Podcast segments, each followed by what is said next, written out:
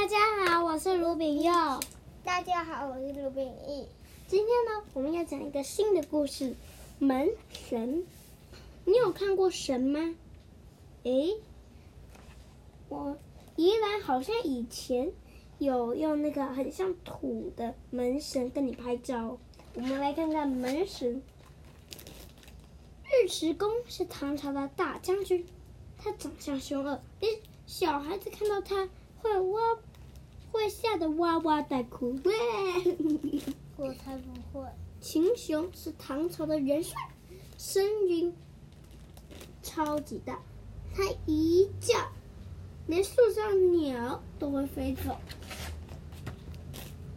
但是他们心地很善良，为了与周围的人和睦相处，尉迟恭平时出门都戴着黑色面罩，秦雄连话都很少说。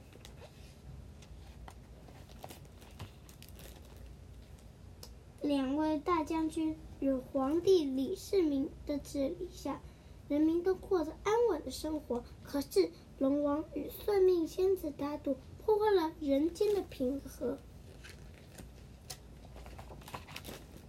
龙王为了赢得纽约，违反天庭的规定，擅自下起大雨，让百姓们的房屋被冲毁，农田被淹没，还有很多人失踪。哎，日，好可怕！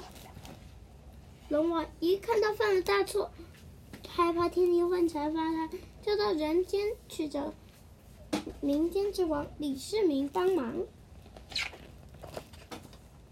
李世民感到很为难，但是看到龙王苦苦哀求的样子，最后还是答应他了。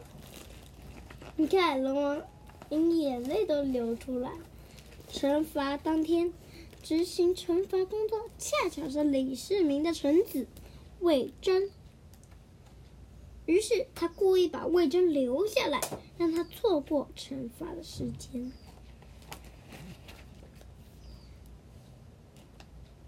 他们就开始下棋了。两人下棋下到一半，魏征早就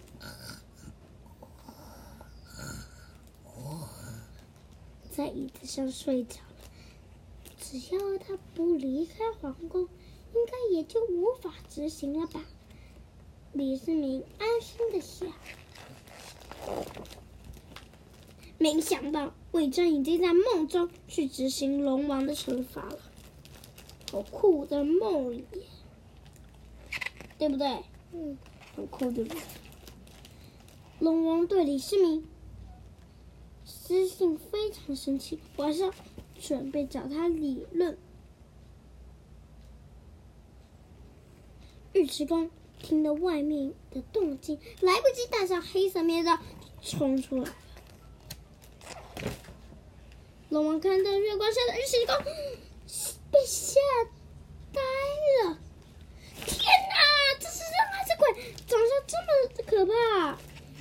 这时，秦琼挥舞着宝剑，大叫着冲了出来。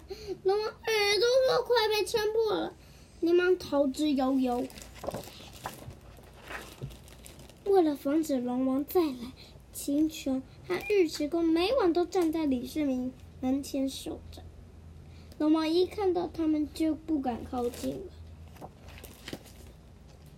为了体恤他们的辛劳，李世民请画师画下两人的画像，让他们不用每晚站在门口。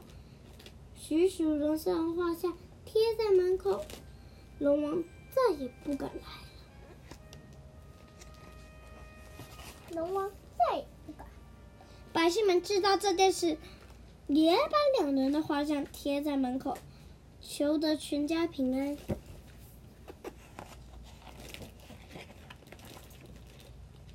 好，今天的故事讲完了。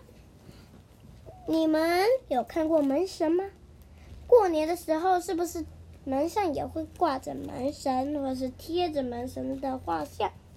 好，今天的故事就讲到此，拜拜。啊，对了，我忘记跟你们讲，就是呢，我说的那个宜兰有门神的照片是以前啦，现在已经没有了。好了，但是我有去拍照哦。我也有。拜拜。拜。